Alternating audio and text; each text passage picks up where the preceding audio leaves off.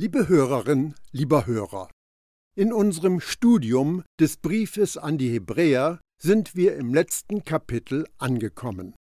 Es ist ein für die Antike typischer Briefschluss. Er besteht aus lose miteinander verbundenen Erinnerungen und Ermahnungen. In verschiedenen Übersetzungen gibt es Überschriften zu diesem Kapitel. Ich nenne einige. Aufruf zu christlichem Leben, abschließende Worte, Ermahnungen für den Alltag, verschiedene Weisungen und Ermahnungen zum Wandel der Gläubigen, christliche Lebensführung, wie Christen leben sollen, Leben im Vertrauen, Leben mit dem Besseren. Der Verfasser passt sein Anliegen den praktischen Bedürfnissen der Leser und Hörer an, und zwar auf gesellschaftlicher, religiöser und persönlicher Ebene. In Vers 1 heißt es dann, die geschwisterliche Liebe soll fest bleiben. Hebräer 13, Vers 1. Kennzeichen der christlichen Gemeinschaft ist die Liebe, denn Jesus hat uns ein neues Gebot gegeben. Liebt einander. Genauso wie ich euch geliebt habe, sollt ihr einander lieben. Johannes 13, Vers 34. Deshalb lautet die erste und wichtige Mahnung, lasst nichts eure Liebe zueinander beeinträchtigen. Durch Christus seid ihr ja Geschwister. Liebe ist im Neuen Testament ein zentrales Thema, und ich bin dankbar, dass der Schreiber des Hebräerbriefs es nicht auslässt. Zum guten Schluss wird jeder, der diesen Brief erhält, liest oder dem vorgelesen wird, daran erinnert, das Markenzeichen der Ekklesia nicht zu vernachlässigen. Für Gottes Familie ist, so sagt es der Apostel Johannes, die Liebe das Kernmerkmal, das den Jesus-Nachfolger auszeichnet. Diese Liebe zueinander ist von oben in unser Herz heruntergeladen. Sie ist das Band, das auf besondere Weise Jesus-Nachfolger miteinander verknüpft und sie von der Welt absondert. Diese Liebe zueinander pflegen die Leser. Jetzt werden sie daran erinnert, diese Liebe nicht erkalten zu lassen. Das Gewicht der Ermahnung liegt auf dem Festbleiben. Ein zufällig aufflackerndes Empfinden von Gemeinschaft reicht nicht aus. Die geschwisterliche Liebe muss beständig sein. Die wenigen Gebote des neuen Bundes sind tief in unser geistiges Herz eingeprägt worden. Glaube an Jesus und nimm den anderen an und liebe deine Mitmenschen, so wie er es uns vorgelebt hat. Gott ist Liebe, und es ist staunenswert zu entdecken, wie sich die Liebe durch die gesamte Bibel zieht. Im alten Bund war es unter dem Gesetz so.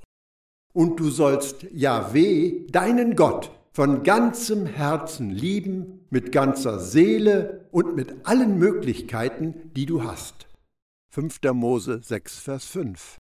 Und deinen Nächsten sollst du lieben wie dich selbst. Ich bin Jahweh. 3. Mose 19, Vers 18. Im Neuen Testament begegnet uns eine befreiende Art zu lieben. Es geht im Grunde darum, in Jesus unerschöpfliche Liebe einzutauchen, seine Liebe aufzusaugen und mit dieser Liebe dann andere Menschen zu beschenken. Das Geheimnis unserer Liebe ist Gottes unfassbar große Liebe zu uns. Es ist uns häufig nicht bewusst, dass wir als Geliebte leben, wir sind zu oft abgelenkt, Gottes Liebe so in uns aufzunehmen, wie wir es nötig hätten. Wie oft lassen wir uns vom Alltag so in Beschlag nehmen, dass das Baden in Gottes Liebe einfach vernachlässigt wird? Aber das ist nichts Neues. Paulus schrieb an die Christen in Ephesus. Das wird euch dazu befähigen, zusammen mit allen anderen, die zu Gottes heiligem Volk gehören, die Liebe Christi in allen ihren Dimensionen zu erfassen, in ihrer Breite, in ihrer Länge, in ihrer Höhe und in ihrer Tiefe. Ja, ich bete darum, dass ihr seine Liebe versteht, die doch weit über alles Verstehen hinausreicht, und dass ihr auf diese Weise mehr und mehr mit der ganzen Fülle des Lebens erfüllt werdet, das bei Gott zu finden ist. Epheser 3, die Verse 18 und 19. Wenn du Gottes Liebe erkennst und verstehst, wird Gottes Fülle bis zum Überlaufen in dir sein. Als Folge wird Gottes Liebe aus dir herausfließen, und das bedeutet, sie erreicht deine Mitmenschen. So beginnt Hebräer Kapitel 13. Es spricht von Gottes Liebe, die in uns und durch uns gegenüber anderen Menschen sichtbar werden soll. Vernachlässigt nicht die Gastfreundschaft, denn durch sie haben etliche, ohne ihr Wissen, Engel beherbergt. Hebräer 13, Vers 2. Wir wissen natürlich nicht, an welche konkreten Ereignisse der Autor hier gedacht hat. Aber es gab Situationen im Alten Testament, in denen Engel auftauchten und mit Menschen in Kontakt traten.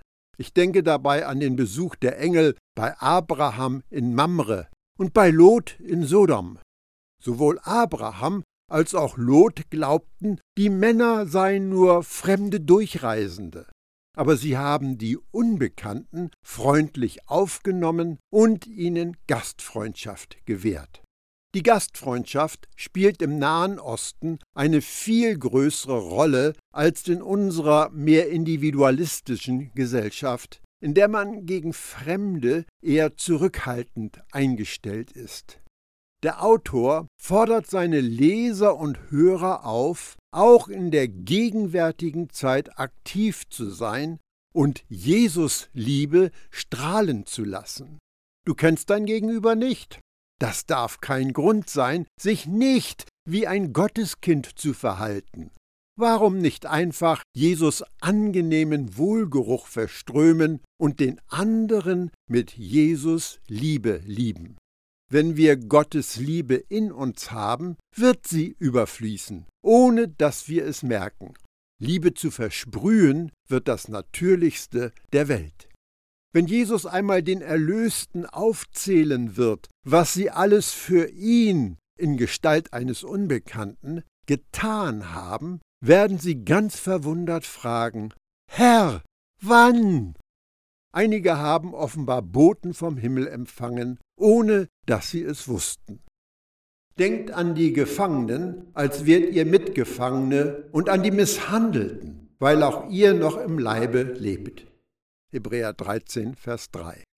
Der Autor des Briefes ist ein Kümmerer. Er hat die gesamte Ekklesia im Blick. Er sorgt sich um die Schwestern und Brüder, die wegen ihres Glaubens an Jesus verhaftet worden sind, eingesperrt und misshandelt wurden. Ihnen zu helfen sollte eine selbstverständliche Pflicht der Gemeinde sein. Auch da sollte man wieder die Zeit und die Kultur nicht außer Acht lassen. Kerkerhaft war kein Wellnessurlaub. Wollte man seine eingesperrten Schwestern und Brüder nicht darben lassen, waren sie auf eine Zusatzversorgung von außen angewiesen. Man musste den Gefangenen Mitglaubenden Essen bringen, dann war auch Geld zu sammeln, um sie eventuell freizukaufen. Dies sollten die Leser aus dem Bewusstsein heraus tun, dass sie in die gleiche Situation kommen könnten. Denke an diejenigen, die misshandelt werden. Auch du hast einen Körper, du möchtest gut behandelt werden. Vielleicht wird unterschwellig an die goldene Regel erinnert. Behandelt die Menschen stets so, wie ihr von ihnen behandelt werden möchtet denn das ist die Botschaft des Gesetzes und der Propheten. Matthäus 7, Vers 12.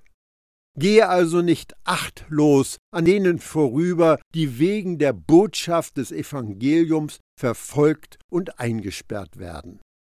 Haltet die Ehe in Ehren und bleibt einander treu. Denn Menschen, die in sexueller Unmoral und fortwährendem Ehebruch leben, wird Gott richten. Hebräer 13, Vers 4. Was hat dieser Rat nun in einem Brief an fromme und glaubende Juden zu suchen? Sie kannten doch das Gesetz. Sexuelle Unmoral war in der griechisch-römischen Gesellschaft der Antike weit verbreitet. Einige griechische Philosophen hielten die Ehe gar für eine Last, die sexuelle Befriedigung hingegen für eine Notwendigkeit. Der Verfasser des Hebräerbriefes wendet sich gegen die herrschenden Moralvorstellungen, wohl auch aus der Sorge heraus, dass solch ein Verhalten in der Gemeinde Nachahmer finden könnte. Er vertritt Gottes Ideale, die jedem jüdisch glaubenden Menschen vertraut waren. Aber sicher denkt er dabei auch an nichtjüdische Leser und Hörer. In der Bibel legen die Apostel mehrfach diese Logik dar. Die unbekehrten Menschen werden verloren gehen, weil sie Jesus und das Evangelium der Gnade zurückweisen. Du kennst Jesus, deshalb verhalte dich nicht wie ein Gottloser. Benimm dich nicht wie jemand, der du nicht bist. Du bist gerettet, also lauf nicht durchs Leben wie jemand, der das Heil ausgeschlagen hat. Die Ehe ist ein Gleichnis für Jesus und seine Gemeinde. Und wenn Jesus-Nachfolger mit ihrem Leben bekunden, dass Treue nicht zählt und dass Untreue akzeptiert werden kann, was für ein Bild von Jesus und seiner Ekklesia wird da gezeichnet? Im nächsten Vers wird Gottes Zusage an Josua zitiert. Ich lasse dich nicht fallen und verlasse dich nicht. Josua 1, Vers 5. Das ist die Realität, die Gott durch das Symbol der Ehe vermitteln möchte. Das spiegelt die Wirklichkeit von Jesus Treue zu seiner Braut wider, die er niemals betrügen und verlassen wird. Deshalb soll die Ehe in Ehren gehalten werden. Menschen, die in sexueller Unmoral leben, die die Treue nicht hochhalten nun, das sind normalerweise Ungläubige, die sich gegen Gottes Gnade entschieden haben und die deshalb das Ziel verfehlen. Warum solltest du dich also wie sie verhalten? Benimm dich nicht wie jemand, der du nicht bist. Führt ein Leben frei von Geldgier. Begnügt euch mit dem, was da ist. Denn Gott selbst hat gesagt, ich werde dich niemals preisgeben und dich niemals verlassen.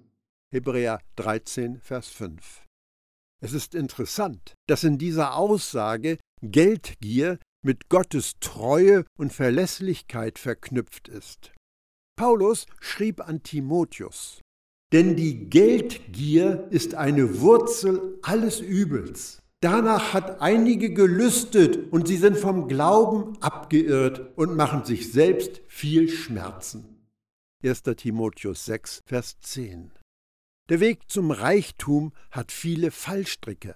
Man könnte unehrliche Tricks anwenden, um an das Geld seiner Mitmenschen heranzukommen. Und reich wird man eigentlich immer nur auf Kosten anderer. Aber es gibt noch einen anderen Blickpunkt. Menschen jagen dem Geld nach, weil sie sich vom Besitz Sicherheit erhoffen. Sie meinen, mit ausreichend Geld auf dem Konto haben sie einen guten Schutz, können sie sich die Gunst der Starken und Mächtigen erkaufen. Sind sie nie allein, bringen sie alle Voraussetzungen mit, um sich dann wohlfühlen zu können. Es ist also sinnvoll, eine Verbindung zwischen Geld und Glauben herzustellen. Der Autor fordert auf, vertraue nicht auf den Komfort und die trügerische Sicherheit, die dir Geld bringen sollen.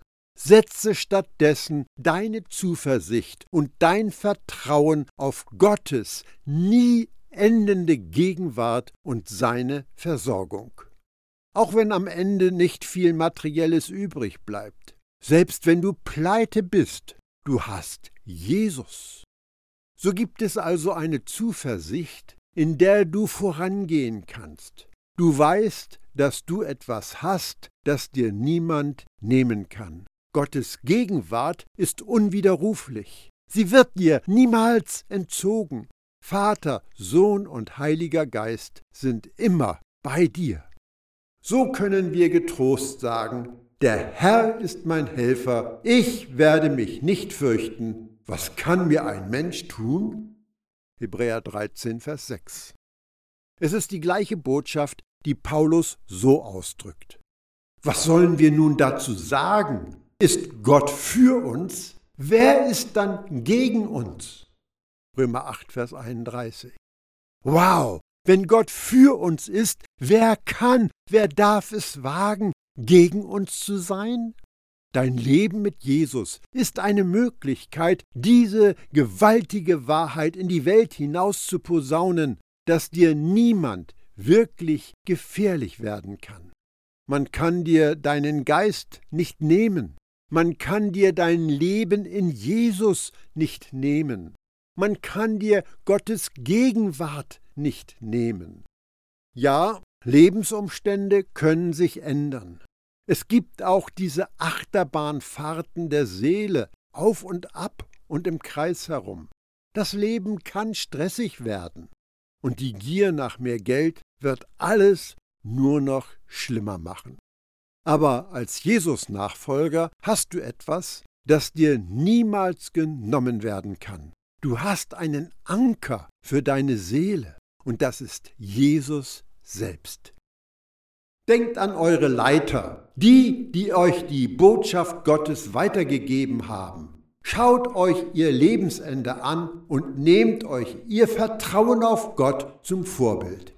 Hebräer 13, Vers 7. Öffentliche Redner und Moralisten der damaligen Zeit stellten sich oft als Vorbilder der von ihnen verfochtenen Lebenshaltung dar und forderten ihre Zuhörer auf, ihnen nachzueifern. Sie wollten möglichst auch materiell unterstützt werden. Ähnlich argumentiert hier auch der Autor des Briefes an die Hebräer. Die Vergangenheitsform der Verben deutet möglicherweise darauf hin, dass manche der Personen, an die er erinnert, bereits gestorben waren. Der Ausdruck Leiter bezieht sich auf die örtlich Verantwortlichen für das Wohlergehen der Gemeinden. Unser Respekt gilt den Leitern der Ekklesia, die mit göttlicher Vollmacht und demütigem Geist die Gemeinden leiten. Paulus ermahnt, die Verantwortlichen, die, die die Gemeinde gut leiten, sollten doppelt geehrt werden. Vor allem die, die öffentlich die Botschaft von Jesus verkündigen und gleichzeitig die Christen unterrichten. 1. Timotheus 5, Vers 17. Gott hat seine Gemeinde ins Dasein gerufen. Der Herr der Gemeinde ist Jesus. In der frühen Kirche wurde aber eine Notwendigkeit gesehen, dass geisterfüllte, bewährte Leute den Nachwuchs im Glauben begleiteten. 2000 Jahre Kirchengeschichte haben gezeigt, dass dann, wenn sich die Leitung von Gott gebrauchen ließ, wenn sie in Abhängigkeit von Gott der Ekklesia dienten, die Gemeinden gesund waren. Aber Machtmissbrauch hat die christliche Religion auf Abwege gebracht. Daher ist die Liste der ungesunden Gemeinden leider viel zu lang. Im selben Vers heißt es, Nehmt euch ihr Vertrauen auf Gott zum Vorbild. Hast du bewusst wahrgenommen, dass der Autor nicht gesagt hat, dass du ihr Verhalten nachahmen sollst? Er empfiehlt dir, nachdem du ihr Leben über einen längeren Zeitabschnitt beobachtet hast, ihr Vertrauen, ihren Glauben zum Vorbild zu nehmen. Wir alle entsprechen in unserem Christsein nicht dem Ideal. Und es geht nicht darum, dass wir uns alle in dieselbe Form pressen lassen. Wir sind keine geklonten Religionsanhänger. Jeder von uns ist einmalig und einzigartig. Aber als Gottes Kinder haben wir alle die Abhängigkeit vom Vater in unseren geistigen Genen. Wenn es also jemanden in deinem Leben gibt, dessen Verhalten du respektierst und von dem du weißt, dass er Gott vertraut. Ahme nicht sein Verhalten nach, sondern seinen Glauben. Was sagt dir das? Nun, Gott ist an dem Anfang, an dem Ursprung interessiert, nicht als allererstes am Ergebnis. Gott sorgt für den Ausgangspunkt, also erkenne, wo es herkommt und schaue dahin. Richte deinen Blick auf Jesus, den Anfänger und Vollender deines Glaubens. Die Bibel macht also klar, wie wichtig es ist, den Anfänger und Vollender des eigenen Lebens zu erkennen. Jesus ist unser Anfang und er ist unser Vollendungsprozess, wenn wir unseren Blick auf ihn gerichtet halten. Jesus Christus ist derselbe gestern und heute und in Ewigkeit. Hebräer 13, Vers 8. Diese Aussage allein ist tiefgründige Wahrheit. Diese Botschaft ist es wert, sie von den Dächern herab zu verkünden, sie auf jede Litfaßsäule zu kleben, sie während eines Fußballspiels auf einem Banner zu entrollen. Jesus Christus ist derselbe, gestern, heute und in Ewigkeit. Und das ist eine unumstößlich zutreffende, gute Nachricht. Aber was bedeutet es im Zusammenhang des Briefes? Als Jesus Nachfolger wissen wir doch, dass er sich nie ändert. Der nächste Vers hilft uns dabei, herauszufinden, was der Autor im Sinn hat. Lasst euch nicht von vielfältigen und fremden Lehren umhertreiben. Oder Lasst euch nicht durch schillernde und fremdartige Lehren verführen. Oder beschäftigt euch nicht mit allen möglichen fremdartigen Lehrmeinungen. Hebräer 13, Vers 9. Wenn Jesus jeden Tag derselbe ist, wenn er das einzige Objekt des Studiums ist, dann wird das Evangelium vom Reich wie eine Schallplatte klingen, bei der die Nadel immer wieder in dieselbe Rille zurückspringt. Das Bild gefällt mir. Ich hoffe, dass man mich mit 95 Jahren als kaputte Schallplatte bezeichnen wird, weil ich immer auf die gleichen Wahrheiten des Evangeliums hingewiesen und immer wieder die Bedeutung von Jesus als unser einziges Zentrum des Glaubens hervorgehoben habe. Denn es ist gut, dass das Herz fest wird, was durch Gnade geschieht, nicht durch Speisen von denen, die keinen Nutzen hatten, die mit ihnen umgingen. Hebräer 13, Vers 9. Der Autor spricht noch einmal über die nutzlosen Rituale des Tempels, über jüdische Bräuche, Feste, Regeln und Ordnungen. Menschen waren zu allen Zeiten eifrig damit beschäftigt, sich Gottes Gefallen zu erarbeiten. Und je absurder die Ideen waren, umso inbrünstiger verfolgte man sie. Lass dich nicht von irgendwelchen seltsamen Lehren mitreißen, die nicht Jesus als Mittelpunkt haben und die dich für das Wesentliche blockieren könnten. Es ist gut, sich auf Gottes Gnade zu konzentrieren. Vor wenigen Augenblicken habe ich gesagt, dass es gut ist, sich auf Jesus zu konzentrieren, und in diesem Vers wird gesagt, dass es gut ist, sich mit der Gnade zu befassen. Steht das im Widerspruch? Natürlich nicht, denn Jesus ist voller Gnade und Wahrheit. Johannes hat uns die wunderbaren Gedanken überliefert, aus seiner Fülle haben wir alle empfangen, Gnade über Gnade. Denn das Gesetz wurde durch Mose gegeben. Die Gnade und die Wahrheit kamen durch Jesus Christus. Johannes 1, die Verse 16 und 17. Es ist unfassbar wertvoll, darüber nachzudenken, dass Gnade ein Mensch ist. Und sein Name ist Jesus. Gnade ist nicht einfach Lehre. Gnade ist nicht einfach Information. Gnade ist Jesus selbst. Und dieser Jesus lebt in uns mit seiner ganzen Fülle an Gnade. Und er verhält sich gnädig uns gegenüber. Deshalb können auch wir voller Gnade miteinander umgehen. Wir haben einen Altar, von dem die Priester des irdischen Heiligtums nicht essen dürfen. Hebräer 13, Vers 10. Wovon spricht der Autor? Hast du einen Altar? Wo ist dein Altar? Wenn du heute in eine Kirche gehst, siehst du einen Altar aus Holz oder Stein angefertigt. In manchen Kirchen ersetzt ein Tisch den Altar. Vielleicht hast du auch schon mal von Altarrufen gehört. Aber im Ernst, einen Altar, wie die Juden ihn kannten, haben wir nicht. Für uns gibt es nur das Kreuz. Das Kreuz ersetzt alle Altäre.